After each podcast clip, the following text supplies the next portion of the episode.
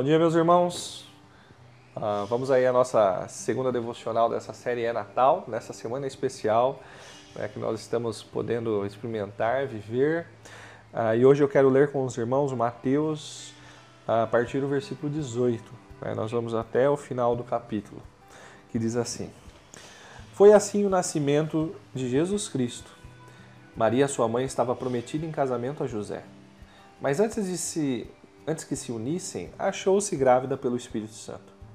Por ser José, seu marido, um homem justo e não querendo expô-la à desonra pública, pretendia anular o casamento secretamente. Mas depois de ter pensado nisso, apareceu-lhe um anjo do Senhor em um sonho e disse: José, filho de Davi, não tema receber Maria como a sua esposa, pois o que nela foi gerado procede do Espírito Santo. Ela dará à luz a um filho e você deverá dar-lhe o nome de Jesus, porque ele salvará o seu povo de seus pecados. Tudo isso aconteceu para que se cumprisse o que o Senhor dissera pelo profeta. A virgem ficará grávida e dará à luz a um filho e o chamarão Emanuel, que significa Deus conosco. Ao acordar, José fez o que o anjo do Senhor lhe tinha dito e ordenado e recebeu Maria como sua esposa. Mas não teve relações com ela enquanto ela não deu à luz a um filho. E ele lhe pôs o nome de Jesus. É, Mateus ele passou, né, como a gente viu ontem, de uma genealogia onde apresentou então o filho uh, de Davi, o filho de Abraão, agora para uma explicação a respeito do nascimento virginal né, do nosso Senhor Jesus, como cumprimento das profecias, como nós encontramos lá em Isaías 7. Né?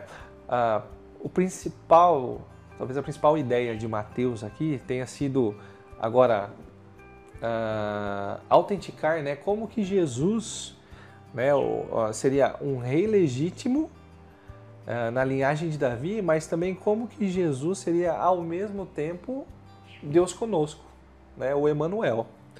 Né, e nesse texto de hoje é interessante que a gente encontra aí ah, duas pessoas que estão se destacando.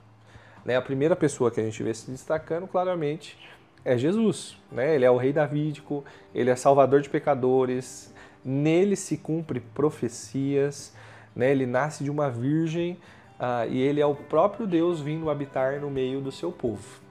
Mas um outro personagem interessante que se destaca aqui nesse trecho é o seu pai adotivo, José, né? José ele é o pai do filho de Deus, o pai adotivo.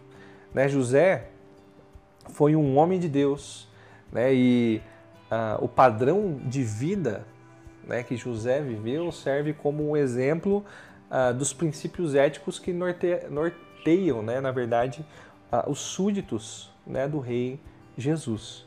Né, José, então, ele exemplifica né, as qualidades de caráter que o seu filho, né, Jesus, seu filho adotivo, ele ensinaria um pouco mais para frente, quando adulto, né, ali principalmente na figura do, do Sermão do Monte. Né, e a gente olha, por exemplo, aí que José era justo, né, José ele se mostrou um homem misericordioso, um homem manso, humilde.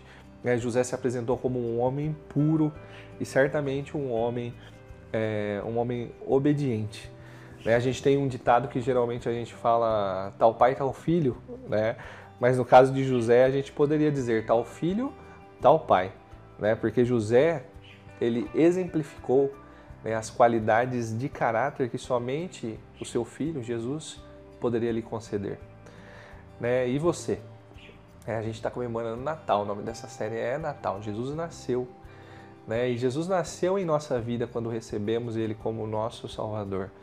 Né? Será que nós ah, exemplificamos essas qualidades de caráter também no nosso, na nossa vida? Será que vivemos de fato como súditos do nosso Rei Jesus? Né? Será que somos justos, misericordiosos, humildes, puros, obedientes, assim como José estava exemplificando? Né? Aí essas qualidades que Jesus viria ensinar mais à frente. Né? Será que a gente tem buscado o reino né, desse bebê que nasceu para ser nosso Salvador na nossa vida, no nosso dia a dia? É Natal.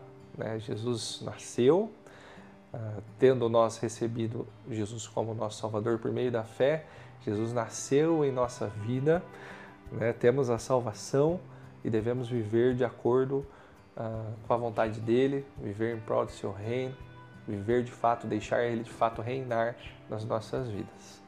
Uh, Deus abençoe essa sua semana, meu irmão.